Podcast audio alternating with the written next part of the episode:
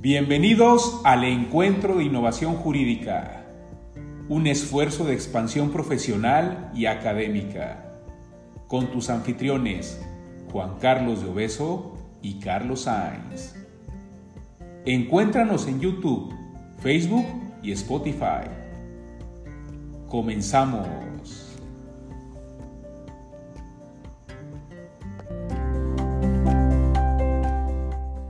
¿Qué tal amigos? ¿Cómo están? Bienvenidos a esta nueva emisión de las cápsulas informativas de la Clínica Ignacio Yacuría, bufete jurídico gratuito del ITESO, Universidad Jesuita de Guadalajara.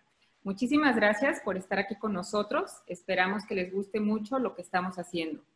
Como ya lo hemos comentado, estas cápsulas informativas tienen el propósito de llevar a ustedes la información sobre los alcances e implicaciones jurídicas en este periodo de confinamiento por la contingencia sanitaria del COVID-19. En este sentido, me es grato presentarles esta cápsula denominada Acceso a la Justicia a través de las notarías públicas durante el COVID-19. Y para tratar este tema, contamos con la presencia de dos catedráticos del ITESO, los doctores Guillermo Alejandro Gat Corona y el doctor José de Jesús Bailón Cabrera, de quienes compartiré con ustedes una breve semblanza de su actividad profesional. El doctor Guillermo Alejandro Gat Corona es notario público número 120 de Guadalajara y es presidente del Comité Directivo de la Barra Mexicana Colegio de Abogados Capítulo Jalisco. Asimismo, el doctor José Jesús Bailón Cabrera es notario público número 22 de Guadalajara. Eh, voy a explicar la logística de este panel. Se hará una primera ronda de preguntas a cada uno de nuestros panelistas, suplicándoles limitar su respuesta a cinco minutos como máximo. Concluida esta primera ronda, se hará una segunda ronda con el mismo límite de tiempo y finalmente se dará a cada uno de ellos un tiempo máximo también de cinco minutos para que presenten su conclusión. ¿Sí? De esta manera eh, damos inicio. Eh, en esta contingencia sanitaria, la impartición de justicia es un área prioritaria. Sin embargo, los órganos jurisdiccionales del Estado de Jalisco se encuentran cerrados, obstaculizándose así el acceso a la justicia. Sabemos que las notarías están realizando una importante labor para que las personas sigan teniendo acceso a la justicia.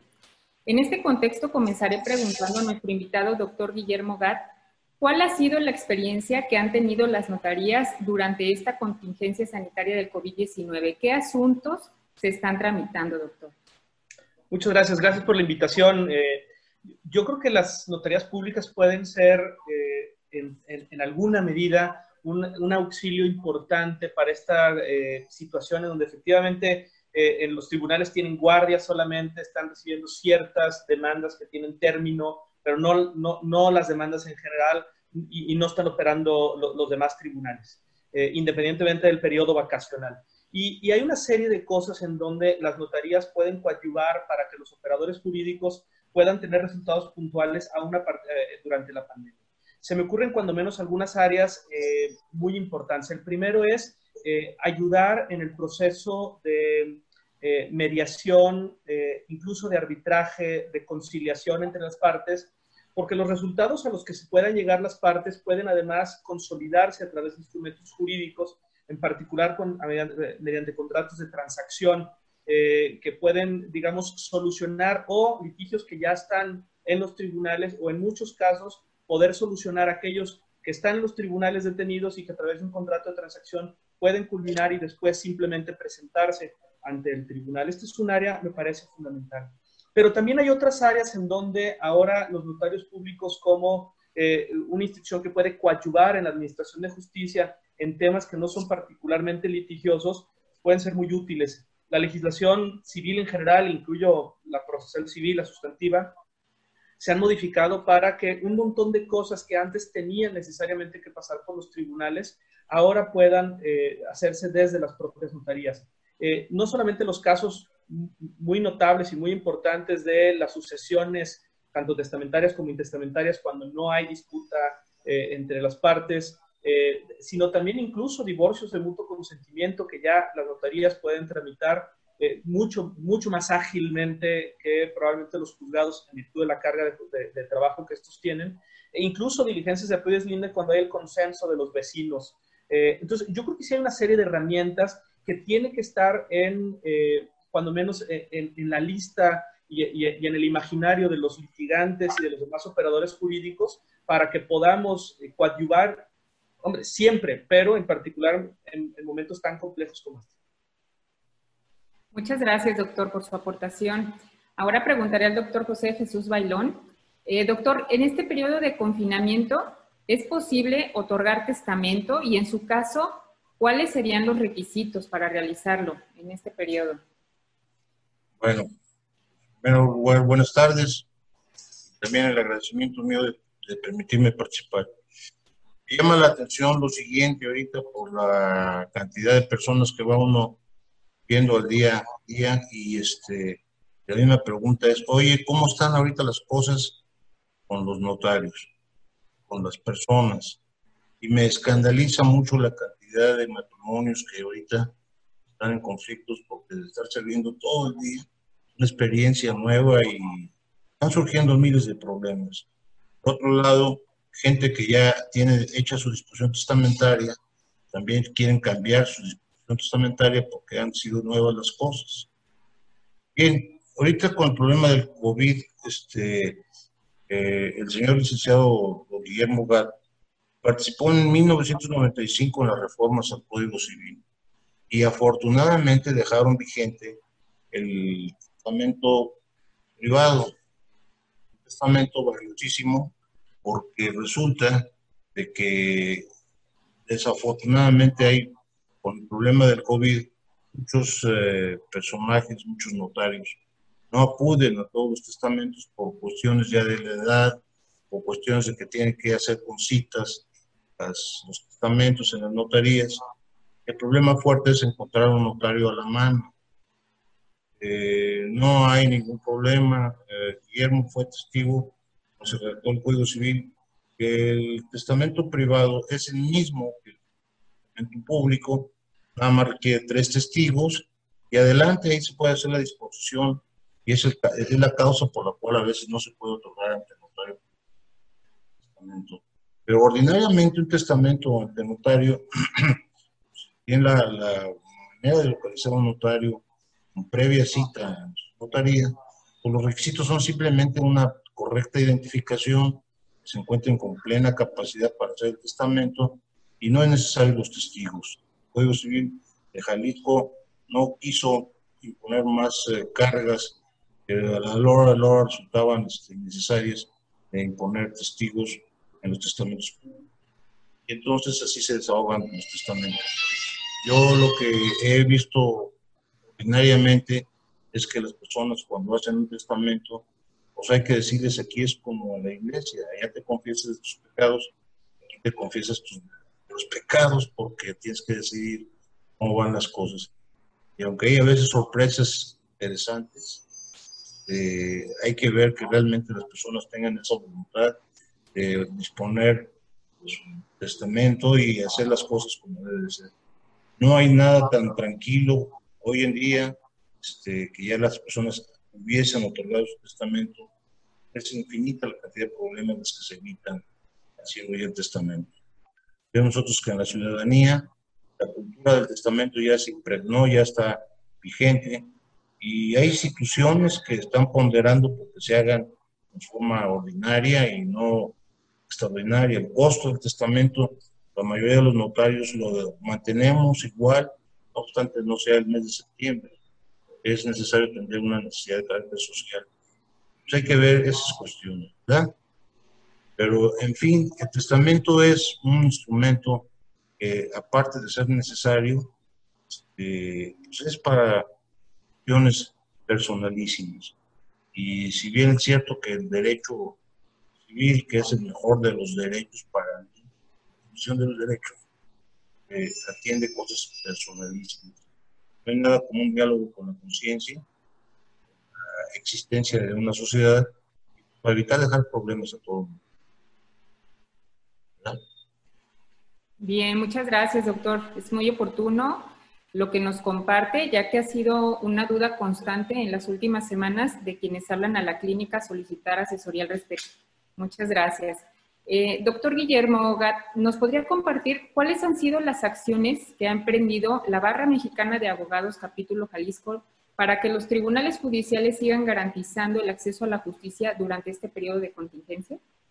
Sí, con mucho gusto. Eh, primero, nada más comentar que la, Barra Mexicana Colegio de Abogados, eh, tanto la nacional como la que yo presido aquí en Jalisco, tienen tres propósitos fundamentales. Uno es que los abogados puedan relacionarse con otros abogados prestigiados sin importar la universidad de origen, sin importar la especialidad, simplemente un, lugar en donde puedan, eh, digamos, interactuar los abogados competentes de, de, las diferentes áreas y universidades.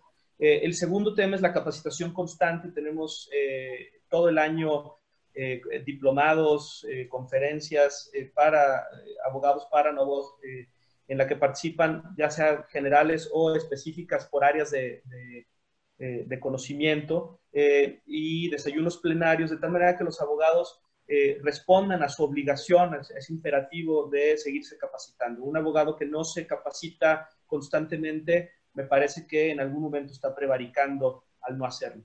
Y tercero, lo más importante, el buscar la congruencia ética de los abogados, que ha sido históricamente la gran crisis de nuestro país y de nuestra profesión, y tenemos un fuerte compromiso eh, en, este tema. Y entonces, eh, parte de, lo que advertimos en la Barra Mexicana Colegio de Abogados es que en, durante la pandemia lo que hay es una especie de colisión de principios. Por una parte, un muy razonable interés de parte del Consejo de la Judicatura del Estado y del Supremo Tribunal de salvaguardar la salud de las personas que ahí trabajan, de los litigantes, de los jueces, de los magistrados, secretarios, personal de aseo, de seguridad. Y por otra parte, la necesidad de justicia y de administración de justicia, que en particular en Jalisco vive una crisis gigantesca. Somos uno de los estados más eh, productivos del país y al mismo tiempo uno de los más retrasados, por ejemplo, en el uso de herramientas electrónicas. Solamente hay boletín judicial en el primer partido judicial y en algún otro, pero no en todos los municipios. Eh, tenemos fuertes cuestionamientos a cómo funciona, por ejemplo, la oficialidad de partes y si de veras es aleatoria o los litigantes o algunos litigantes pueden seleccionar a su modo a los, eh, a los, a los jueces que les van a resolver los asuntos. Entonces, eh, eh, yo dirigí una carta a cada uno de los consejeros del Consejo de la Judicatura y a cada uno de los magistrados que conforman el Supremo Tribunal, eh, porque sé que hay gente de buena fe que quiere transformar esto positivamente. Y lo que estoy pidiendo en esa carta en representación del Comité Directivo de la Barra es que se busque un equilibrio aprovechando, por una parte, la prudencia, por ejemplo, que no podrían en algunos lugares desahogarse audiencias en donde con suficiente espacio hubiera un número muy limitado de personas? Dos, ¿qué posibilidades hay que los abogados o las partes autorizaran el ejercicio de, de audiencias que pudieran ser por vía electrónica? Si eso requiere algún cambio legislativo, pues hay que coordinar con el Congreso para que eso sea factible. Es decir, hay, hay medidas que se pueden hacer en el seno del Poder Judicial y algunas otras que requerirían de alguna colaboración hay un montón de usos eh, que puede tener la tecnología para hacer más eficiente y más transparente eh, la administración de justicia. Estamos ante un área de oportunidad gigantesca. Tenemos un, un poder judicial que tiene personas extraordinarias, pero otras que han sido profundamente cuestionadas. Y nos parece que durante la pandemia y en general tendríamos que buscar cómo utilizamos la tecnología, cómo podemos usar el blockchain por ejemplo, para hacer infalible el turno automático en la oficialidad de partes? ¿Cómo podemos hacer que los secretarios ejecutores no dependan de cada juzgado, sino que haya un ejercicio eh, eh, mucho más eficiente para todos los juzgados por parte de una agencia especializada en esas diligencias? ¿Cómo le podemos hacer eh, para que ciertas cuestiones puedan ser notificadas por vía electrónica mucho más de lo que se ha logrado y además fortalecido con la carrera judicial en el Poder Judicial que es indispensable para que los jueces y los magistrados, los buenos y los malos, no lleguen ahí por dedazo de alguien o por la decisión de un grupo político en el Congreso. Entonces, tanto durante la pandemia como fuera de ella, me parece que hay muchas áreas de oportunidad y durante esta, el uso de decisiones que con prudencia hagan posible las dos cosas, la salud de las personas que intervienen y el derecho a la administración de justicia es fundamental, tanto de manera presencial como a través del el uso de tecnologías. Yo lo que les dije a cada uno de los miembros del Consejo de la Judicatura en el Estado y del Supremo Tribunal empezando por el presidente magistrado Suro, eh, es que eh, estamos en la barra a la orden para ayudar a través de nuestros 300 o tantos agremiados para en lo que podamos ayudar en la elaboración de propuestas, en la, en la propuesta de reformas legislativas, en lo que podamos servir de manera constructiva y propositiva para lograr esas metas porque tenemos enormes, enormes áreas de oportunidad. Así es, doctor. Muy importante la aportación que nos hace. Muchas gracias. Doctor Bailón, eh, ¿qué opción tiene una persona que le permita decidir someterse o no a ciertos tratamientos o procedimientos quirúrgicos en caso de encontrarse en un, en un escenario determinado que no le permita manifestarse de ello? y de esa manera evitar dejar esa decisión en manos de sus familiares. Bueno, que nada quiero felicitar al doctor Guillermo por todo lo que expresó. Me da mucho gusto. Ya de gente que sí en el medio y tiene todas las posibilidades de hacernos sentir a todo el mundo la necesidad de cambiar el sistema de justicia. Gracias, maestro. Muchas gracias. No, no, no. Trae un honor para mí compartir con usted micrófonos y todo. Mire, Ruth, este, es una pregunta interesante. Eh, dentro de la cuestión que tenemos hoy en día es que las personas deben de conocer las instituciones que existen en el derecho. Y hubo una preocupación hace no más de 10 años, cual alguien que quisiera pues tener a su mano un instrumento que le pudiera ayudar para decidir todo lo que se refiere a su existencia misma, pues hubo necesidad de acudir a, instrumentos supuestamente ya establecidos, pero que nada más había que echarle una manita para actualizarlos. Y, y entra en vigor muchas ciencias eh, ayudándole al derecho, entre ellos la bioética, entre ellos ciencias que están atinándole cómo aportarle cosas al derecho eh, aquí en Jalisco surge la figura de la tutela anticipada. La tutela es una institución añeja en la cual se dice que se deriva para la custodia de la persona y de los bienes de alguien que puede quedar en estado de interrupción o puede quedar pues declarado no capaz por X circunstancia. Entonces, esa persona puede acudir a otorgar una disposición a través de lo que se llama la tutela anticipada, que ya lo reconoce, ya la tiene actualizada el Código Civil del Estado de Jalisco. Y más que nada entender que es un instrumento que se debe de utilizar precisamente porque, vamos, es lo que se cree más inmediato a lo que necesita esa persona. Tenemos el caso, pues, en que nosotros vemos de que en sí la tutela en el Código Civil y en la ordinaria, toda la República, habla pues de la persona y de los bienes. Figura que es desde luego importante corroborar su utilidad, pero qué interesante es ver que alguien pueda de antemano designar quién lo puede cuidar, quién pueda a su vez ver por sus bienes. Entonces eh, se hace pues esa disposición en la cual alguien con plena, con las mismas condiciones que se ponen en los testamentos, dispone quién puede ser su tutor, quién puede decidir por él, sea familiar o no sea familiar. Y entonces van a decidir inclusive tratamientos médicos, van a decidir inclusive si las cosas no salieron positivas, pues el trasplante de órganos e inclusive ver la cuestión de sus funerales. Cosas de una intimidad tremenda porque una de las cuestiones que todo el mundo tenemos es qué va a pasar con lo que tenemos en el Sabemos la palabra sucesión es lo que sigue, que va a tener que presente con su sucesión.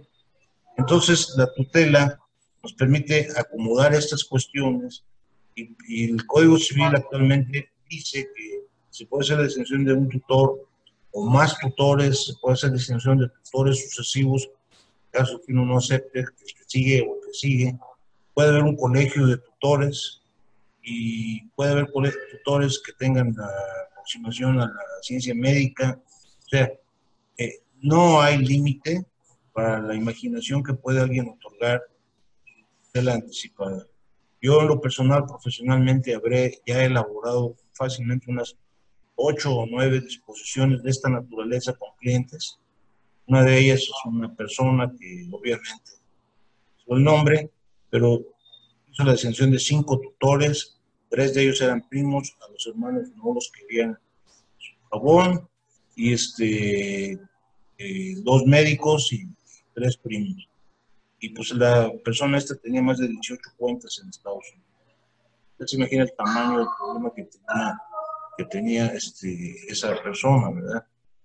Lo mismo es que designó tratamientos médicos por convicción religiosa. Este, es un instrumento valioso.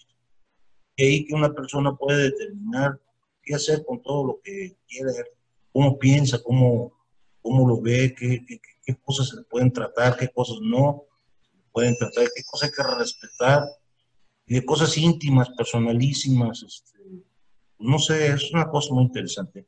La única condición que pone el Código Civil es que se otorga por mismas solemnidades un testamento público. Y es instrumento valiosísimo. Usted, como puede ver, ahí es, eh, es muy interesante ver la cuestión de la de órganos, de los funerales, todo eso. O en lo personal, en los que he hecho, la gente llega con una cuestión tremenda. Y, y desafortunadamente yo, no violando la disposición al respecto, esta persona que le platico duró tres meses en elaborar su instrumento, iba, consultaba, le dije, pregúntele a sus posibles tutores si cree que van a aceptar y todo eso. Fue un diálogo, los, vio, fue a Estados Unidos a ver los tratamientos que había y afortunadamente no ha acontecido nada al respecto, pero está tranquilísima y tiene todas las garantías. Los demás son por cuestiones románticas, un señor románticamente esposa no tenía por qué afligirse y hizo la discusión para que un hermano se hiciera todo lo concerniente eh, y otras cuestiones que no son el caso mencionar. Eh, que hay afectos que nacen con el transcurso de la vida y bueno, interesante es ver a veces, yo le digo aquí a mi amigo Guillermo Gat, un día podremos hacer un anecdotario también que hacemos, créanme que son objeto de la mejor novela que quieran ustedes, jurídica, puede determinar todo eso. Y lo más interesante que aparte de gozar de ver esos instrumentos, este, es que se solucionan problemas humanos. Eh, no hay nada tan triste y tan amargo alguien que sienta angustiado, ¿qué va a suceder con el cerebro? Todo el mundo dice, pues, no, no me lo voy a llevar, sí, sí, pues, van a llevar. ¿Y qué va a pasar con fulano tal o fulana tal que ofendí? Pues bueno, antes se valía la cuestión epistolar, o sea, con cartitas, te pido perdón y todo eso, pero ya ahorita pierden, se falsifican y bueno. Espero yo que la gente tome conciencia de que el delito sirve para que trascienda, no para que se sienta limitado. Cuestiones de modernidad que inclusive nos invita a Memo a que se apliquen, se le van a lograr muchas cosas. El derecho es para servir al ser humano no para tocinarlo. Muchas felicidades, muchas gracias. Muchas gracias, doctor Bailón. Muy interesante lo que nos comparte. Eh, doctor Guillermo, para finalizar, cinco minutos para que dé su conclusión, si es tan amable. Eh, tres ideas. Primero, que es un enorme privilegio para mí poder compartir este, esta cápsula con mi querido maestro eh, Jesús Bailón, que me enseñó lo que yo sé de Derecho Civil y se lo aprecio mucho. Eh, segundo, eh, dado que es un tema de pandemia, eh, algunos notarios públicos optaron por no estar trabajando, pero la mayor parte de las notarías públicas sí están abiertas y están dando servicio a la población en sistemas, en, temas como tutelas voluntarias, como testamentos o cualquier otra cosa que, sea necesaria. y justamente por eso fueron declaradas como un área esencial que puede estar funcionando por el señor gobernador. Eh, tercero, este tema que acaba de comentar el doctor Jesús Bailón me parece esencial. Piensen ustedes en la familia aquella en donde hay siete hijos, eh, unos más liberales, otros más conservadores, eh, donde sabemos, por ejemplo, que empieza una enfermedad crónico-degenerativa.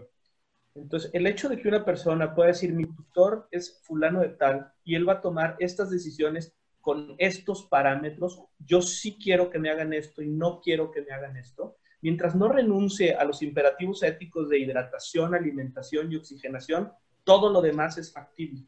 Entonces, la pelea prevista para desconectamos a la abuelita o no la desconectamos, dado que está en esta situación y médicamente ya es factible, se puede resolver justamente evitando un pleito familiar a través del uso de la tutela, eh, de, la tutela voluntaria a la que se acaba de referir el doctor Bailón. Me parece que es esencial esta reflexión y este diálogo eh, en donde incluso los notarios estamos usando métodos también eh, cibernéticos para irla adelantando, por ejemplo, para que la gente vaya pensando en los temas para un testamento, un listado de preguntas que puedan ir contestando en su mente para que cuando ya lleguen a la notaría ya lleguen como digerida y además con un proceso de reflexión y no que sea una decisión, digamos, a salto de mata, ¿no? sino que sea un proceso eh, eh, concienzudo. Pongo un ejemplo básico, por ejemplo. Llega una persona de, de muchos recursos a hacer su testamento, tiene 25 inmuebles y tiene 5 hijos. La versión más simplista sería decir, le dejo todo a todos. La versión más compleja para el testador es decir, no voy a hacer paquetes que razonablemente dejen las cosas como yo quiero, porque los hijos querrán probablemente eh, ser dueños de una finca y no copropietarios de 25, ¿no? Y comenzar a tomar decisiones cuando la salud y la edad lo reflejen para ir haciendo donaciones con reserva de su fruto vitalicio si las condiciones patrimoniales y familiares así lo prevén. Estamos a la orden. Muchas gracias. Muchas gracias, doctor. Doctor Bailón, es su turno. Si nos hiciera favor de dar su conclusión, por favor. el derecho nunca concluye. El derecho siempre va a ser nuevo y cada momento y cada segundo son cosas. Entonces, ahorita la enseñanza que nos enseña el COVID es que tenemos el acto de construcción que nosotros practicamos a veces olvida y hoy en día hay que pensar qué estamos haciendo. Lo que está sucediendo con el COVID y con todo ese tipo de cuestiones están reviviendo instituciones del derecho, el derecho primario. Eh, Memo trató el problema de la cuestión de la transacción, que es un tema fundamental. La transacción es, una, es un contrato, la palabra, donde se puede concurrir ya para solucionar problemas o evitar problemas futuros.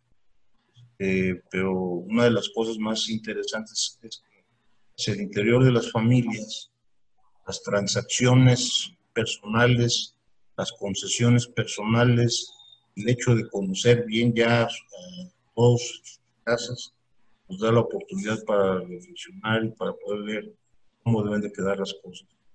Eh, yo tengo conocimiento, yo vivo en un lugar donde pues este, más o menos existen cierto tipo de problemas económicos, pero muchos pleitos digo, caray, no sabía que era una perengana de con estas cuestiones.